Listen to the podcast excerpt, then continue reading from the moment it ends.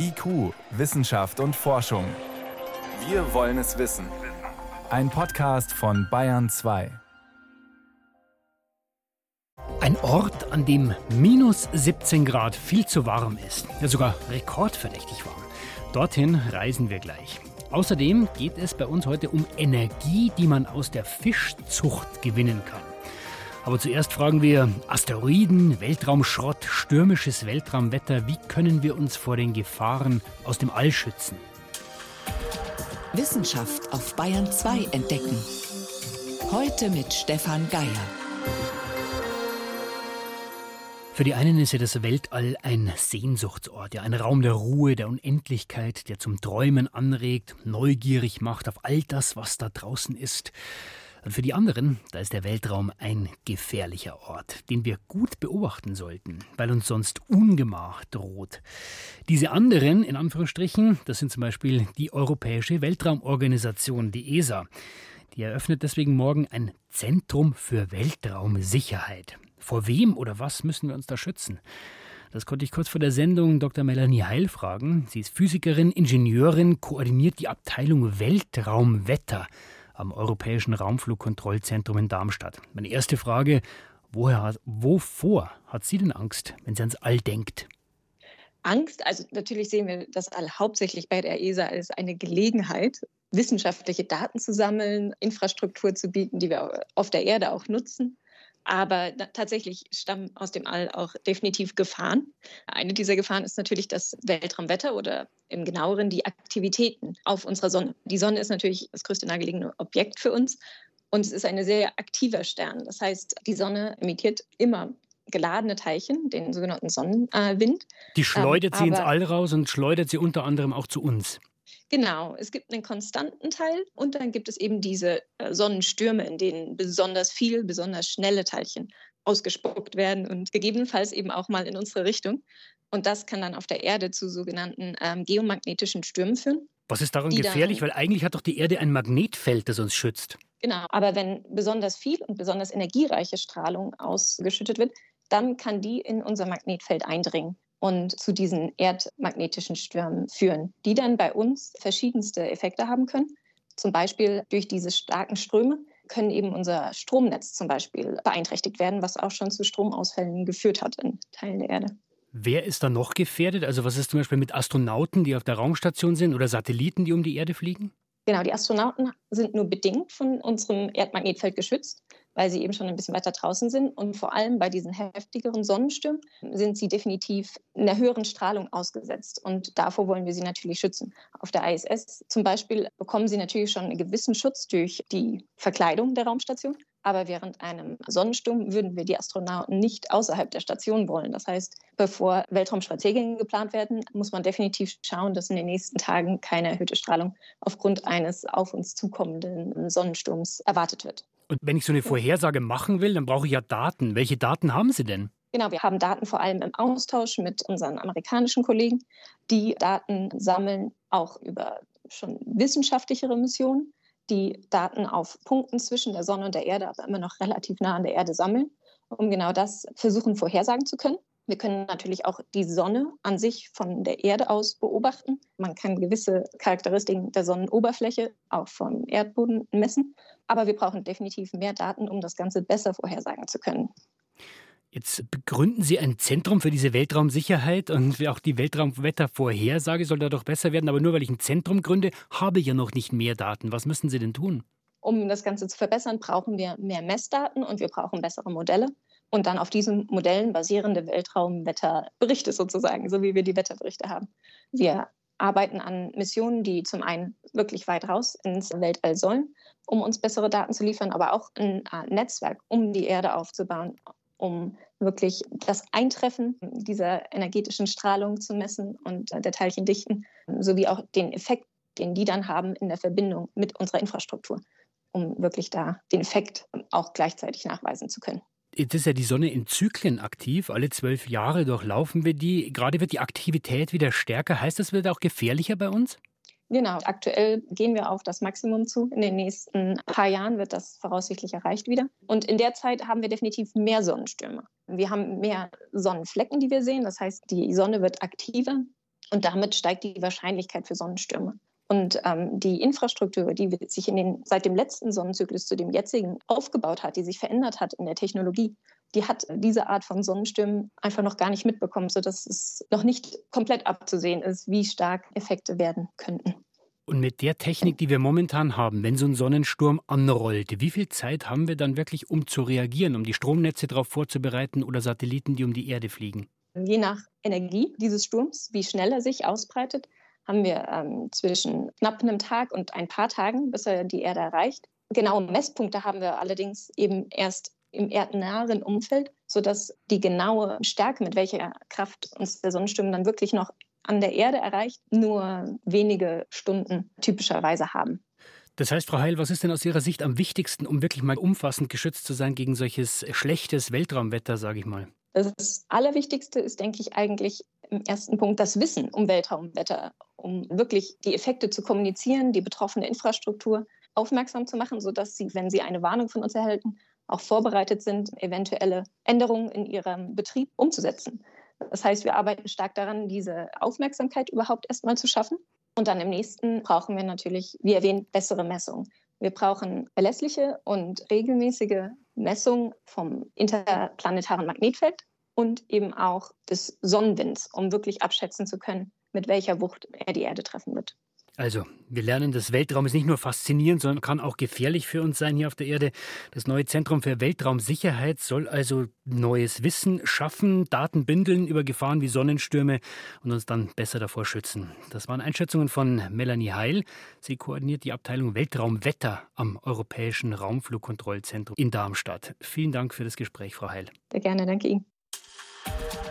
IQ, Wissenschaft und Forschung. Wenn Sie mehr wissen wollen, Hintergründe zum Programm von IQ finden Sie unter bayern2.de. IQ, Wissenschaft und Forschung. Montag bis Freitag ab 18 Uhr. Und jetzt ist es 18.12 Uhr. Minus 17 Grad. Das ist ganz schön zapfig oder anders gesagt saukalt, zumindest aus unserer mitteleuropäischen Perspektive. Es gibt aber Stellen auf der Welt, da sind minus 17 Grad schon ein Hitzerekord. Der Klimawissenschaftler Marcel Nikolaus schwärmt von diesem Ort. Es ist eine absolut faszinierende Eislandschaft. Es hat so viele Nuancen in Farben von weiß über blau. Es hat äh, diesen Schnee, es hat etwas teilweise sehr Unwirkliches. Und im Zusammenspiel mit Sonnenlicht ist es wirklich eine ganz besondere Stimmung, vor allem in den Jahreszeiten, wenn die Sonne auch auf und unter geht. Vielleicht haben Sie es schon erraten, es geht um die Antarktis. Die war ja scheinbar von den globalen Veränderungen noch versehrt geblieben. Also solche Sachen wie zu viel Müll, Vermüllung der Meere und dem Klimawandel. Aber erste Anzeichen sprechen jetzt dafür, dass auch die Antarktis anfängt zu schmelzen. Auf Satellitenbildern von Ende März kann man sehen, wie das gesamte Konga-Eisschelf in der Antarktis in nur wenigen Tagen abbricht und im Meer verschwindet. Es hatte die Größe von der Stadt Rom. Die Forscher haben dort in der Ostantarktis diesen März Rekordtemperaturen gemessen, bis zu 30 Grad höher als normalerweise um diese Zeit. Und die Ausbreitung des gesamten Meereises in der Antarktis war diesen März um ein Viertel kleiner als bisher. Für Antarktisforscher sind all diese Rekorde sehr beunruhigend, denn die Erde braucht das Eis der Antarktis.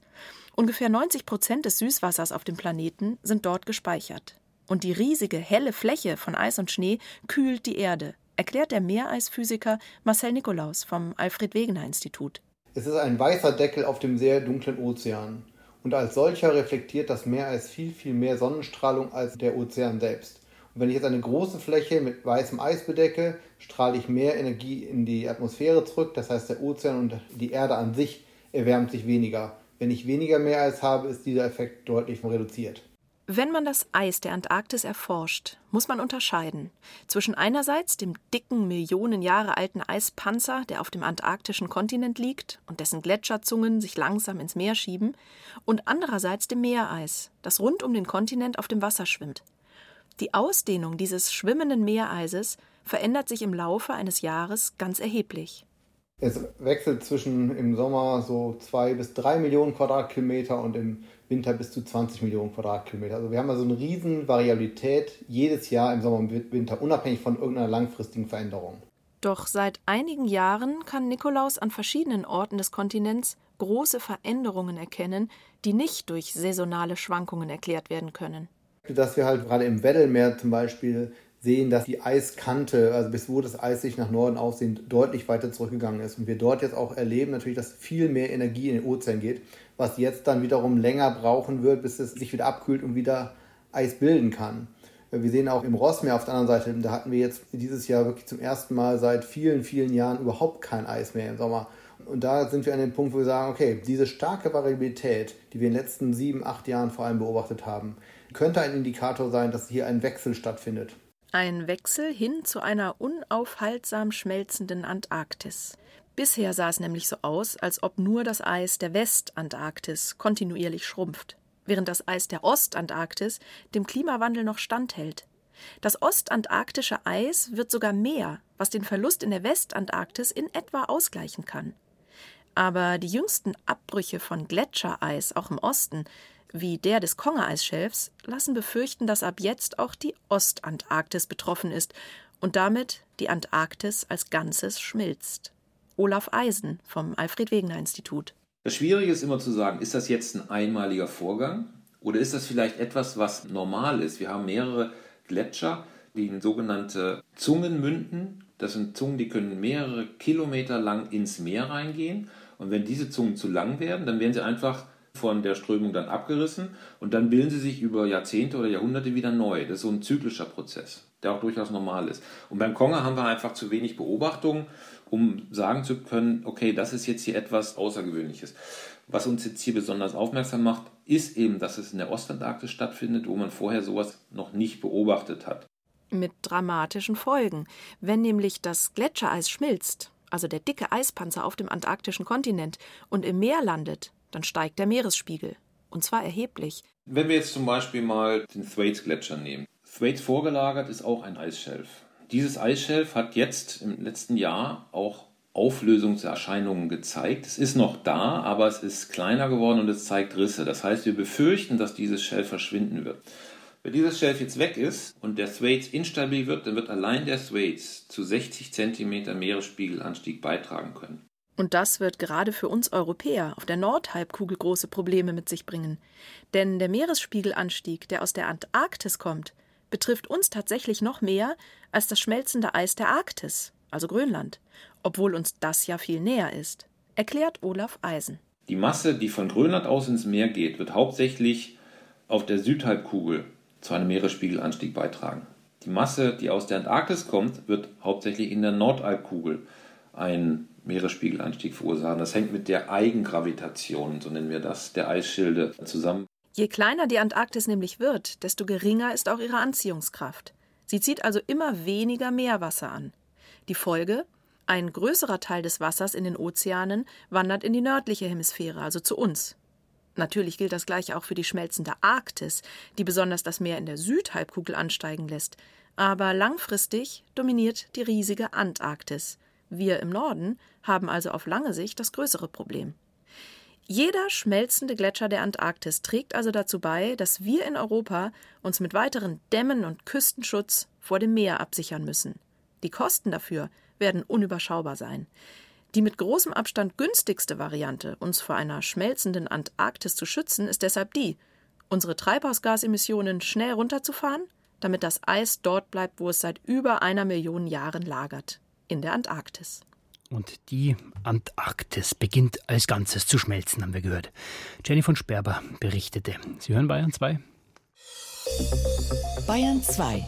Wissenschaft schnell erzählt. Das macht heute Helmut Nordweg. Helmut, es geht los mit einem besonderen alten archäologischen Fund. Ja, in der Nähe von Kiel in Flinsbeek, da haben Archäologen ein Gräberfeld aus der Jungsteinzeit ausgegraben. Grabkammern gibt's da und Zugänge mit sehr großen Steinblöcken mhm. wurden errichtet, die fast an Stonehenge erinnern. Und das Entscheidende dort sind die ältesten Wagenspuren in ganz Europa gefunden worden. Wie alt sind die? 5400 Jahre alt. Und wie kann man sich die vorstellen, diese Spuren? Ja, da muss man sich so vorstellen wie braune Linien im Boden, genau in dem Abstand Abstand von Rädern an einem Wagen. Mhm. Ja, und damit hat man wohl Gräber gebaut, also die Wagen zu Hilfe genommen in Gemeinschaftsarbeit. Ganz anders war das zur gleichen Zeit in der Hochkultur in Mesopotamien. Da haben die Menschen auch das Rad schon gekannt. Auch dort hat es Wägen gegeben, von Tieren gezogen, aber wohl um die Ernte einzufahren. Jeder für sich sozusagen. Und da scheint es im Norden doch ein anderes Gesellschaftsmodell gegeben zu haben als im vorderen Orient. War übrigens auch eine hochentwickelte Kultur. Sie haben Keramik gebrannt, die Menschen. Daher kommt der Name Trichterbecherkultur nach Gefäßen, die man in Dänemark gefunden hat. Wir kommen zu einem Trick, den wir vielleicht anwenden könnten, damit wir Dinge nicht so schnell vergessen. Oh, was muss ich tun? Ja, es könnte helfen, wenn man sich die Sachen nach einer halben Stunde nochmal ins Gedächtnis ruft. Das haben Regensburger Wissenschaftler mit 700 Versuchspersonen festgestellt. Die haben ihnen eine Liste mit Wörtern vorgesetzt, die sie sich einprägen sollten. Dann haben die Menschen zunächst andere Aufgaben bekommen. Ist so ein typischer Gedächtnistest. Mhm. Danach konnten die Versuchspersonen die Wörter nur teilweise wiedergeben. Und je mehr Zeit vergangen ist, desto weniger. Das ist soweit ganz normal. Aber bei einer Gruppe von den Versuchspersonen Studien, da haben die Wissenschaftler ihnen nach 30 Minuten nochmal die Anfangsbuchstaben von einem Teil der Wörter gezeigt und die konnten sie sich dann auch langfristig besser merken. Und da haben dann die Anfangsbuchstaben ausgereicht. Ja, und was besonders interessant war, sogar diejenigen Wörter, deren Anfangsbuchstaben sie nicht zu sehen bekamen, auch die haben sie sich besser merken können. Und die Forscher vermuten, das Ganze ist sozusagen nach dieser halben Stunde ein Stimulus, damit gleich der ganze Kontext wieder aufersteht und aufgefrischt wird in unserem Gedächtnis. Also nach der halben Stunde nochmal an alles denken. Kann man ja mal ausprobieren. Zum Schluss, Schimpansen erkennen tote Artgenossen. Da haben Forschende in Japan Schimpansen zunächst Bilder gezeigt von Hunden, Katzen, Ratten und eben auch von Schimpansen. Und am längsten haben die Schimpansen sich die Bilder ihrer Artgenossen angeschaut. Und das war dann in einer zweiten Versuchsserie ganz genauso, wenn auf den Bildern nur die Schädel zu sehen waren. Wenn also vom Gesicht nur noch die Knochen übrig sind, selbst dann schauen die Schimpansen genau hin. Und zwar am besten, wenn man das Gesicht von vorne sieht. Und weiß man auch, woran sie es erkennen? An der Form? Ja, das wollten die Forschenden auch wissen und haben deshalb den Tieren auch noch Detailaufnahmen gezeigt. Und da hat sich gezeigt, Zähne sind für die Schimpansen am wichtigsten und nicht die Nase, erstaunlicherweise auch nicht die Augen. Das waren jetzt nun gezüchtete Tiere, die noch nie tote Artgenossen gesehen hatten und trotzdem können sie sie erkennen, ist also wohl eine angeborene und ganz erstaunliche kognitive Leistung. Vielen Dank, Herr von Nordwig, für die Kurzmeldungen. Sie hören Bayern 2.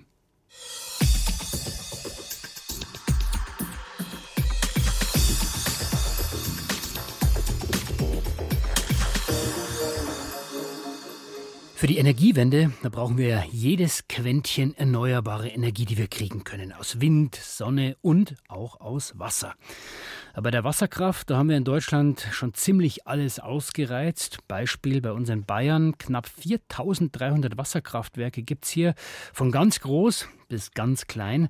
Und die erzeugen nicht nur Strom, sondern auch jede Menge Probleme, zum Beispiel für die Fische, für die Umwelt und für die Artenvielfalt. Das Bundesumweltministerium stuft die Wasserkraft ja sogar als schädlich ein, teilweise und als Belastung. Forschende aus Hof, die arbeiten jetzt an einer Idee, wie man die Wasserkraft nutzen kann, ohne der Umwelt zu schaden.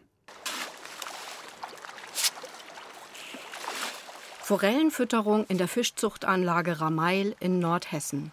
In 18 großen Becken, jedes 120 Meter lang und 10 Meter breit, wachsen die Fische auf. Die Becken werden ständig vom klaren, kühlen Wasser des nahen Flusses Eder durchströmt. Die Fische haben viel Platz und sind gesund. Das Geschäft läuft gut.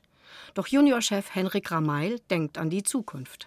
Ja, also unser Betrieb hat relativ äh, einen hohen Energieverbrauch. Zum Beispiel, wenn jetzt Reinigungsgeräte laufen, der Räucherofen wird elektrisch beheizt ähm, oder auch Heizungen haben wir teilweise elektrisch. Aber es ist ja absehbar, dass vielleicht auch die Fahrzeuge, der Hochfahrzeug momentan noch ein Diesel, dass das vielleicht auch elektrisch wird. Also der Energiebedarf wird immer höher werden die nächsten Jahre, davon gehen wir aus. Und ja, da liegt es ja eigentlich nahe, sich die Energie vom Wasser zunutze zu machen. Die ist verfügbar, die können wir nutzen. Und da eben unsere Energiekosten weiter zu reduzieren und auf diesem Wege eben äh, die gesamtlichen Betriebskosten zu senken für uns. Strom aus Wasserkraft nicht in einem Fluss, sondern in einer Fischzuchtanlage zu erzeugen. Das ist die Idee, die auch zwei Wissenschaftler und Aquakulturspezialisten von der Hochschule Hof hatten. Heute wollen sie herausfinden, ob das hier bei Fischzüchter Henrik Ramay möglich ist. Hi ihr zwei. Schön, dass ihr da seid. Hi. Guten Morgen. Auf der Suche nach passenden Anlagen sind die Wissenschaftler Harvey Habach und Frederik Kaiser in ganz Deutschland unterwegs. Sie arbeiten im Rahmen von NEVA, einem Forschungsnetzwerk zur Erzeugung von Wasserkraft in bestehenden Wasseranlagen. Harvey Habach will Energie erzeugen, ohne Fischen zu schaden, wie es bei üblichen Wasserkraftanlagen in Flüssen der Fall ist. Ja, wir müssen hier an dem Standort jetzt mal schauen, wo Potenzial ist, Wasserkraftturbinen zu installieren. Weil wir können nicht in die Fischproduktion direkt Wasserturbinen mit installieren. Das heißt, wir müssen jetzt hier vor Ort eine Vorortbegehung machen und auch Messungen durchführen, um zu sehen, wo es Sinn macht, die einzubauen. Bei so Anlagen hat man immer den Vorteil, dass man nicht direkt im Ökosystem sich bewegt. Wenn wir das Ganze in einen Fluss installieren würden, hätten wir drumherum ein Ökosystem, was wir negativ beeinflussen. Und hier setzen wir die Wasserkraft dort an, wo der Mensch schon verändert hat und wo wir keinen Einfluss aufs Ökosystem weiter vornehmen. Henrik Rameil führt die beiden Wissenschaftler zu der Stelle, an der das Wasser aus der Fischzuchtanlage in den Fluss zurückfließt. Es rauscht durch einen etwa ein Meter breiten Kanal. Wenn sie genaue Messdaten haben, können die beiden Forscher sagen, ob die Stelle geeignet wäre für den Einbau einer Turbine. Frederik Kaiser steigt in eine Warthose, denn für die Messung muss er ins Wasser hinein. Und das ist ziemlich reißend. Also halt dich bitte mit einer Hand fest. Das ist, laufen möchte ich nicht. Es ist, es ist rutschig. Das ist sehr viel Bewuchs hier. Also nicht, dass du hier den Abgang machst. Mit einem kleinen Flügelrad misst Frederik Kaiser die Fließgeschwindigkeit des Wassers. Henrik Rameil ist gespannt. Wie viel Meter pro Sekunde haben wir an der Stelle? 9,6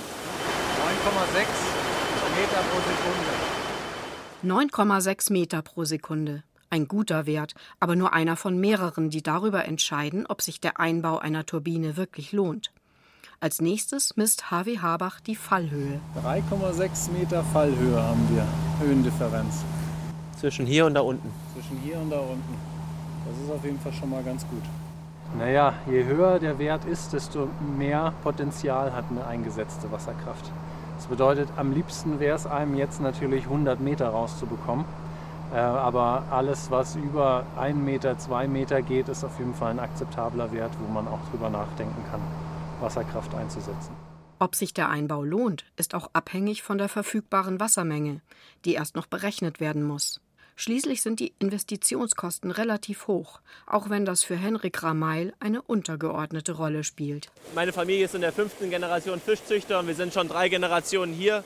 Ich möchte es auch gerne weitergeben, also selbst wenn es für mich noch nicht interessant wird, spätestens in der nächsten Generation sollte es dann interessant werden. Also wir denken langfristig hier an den Standort.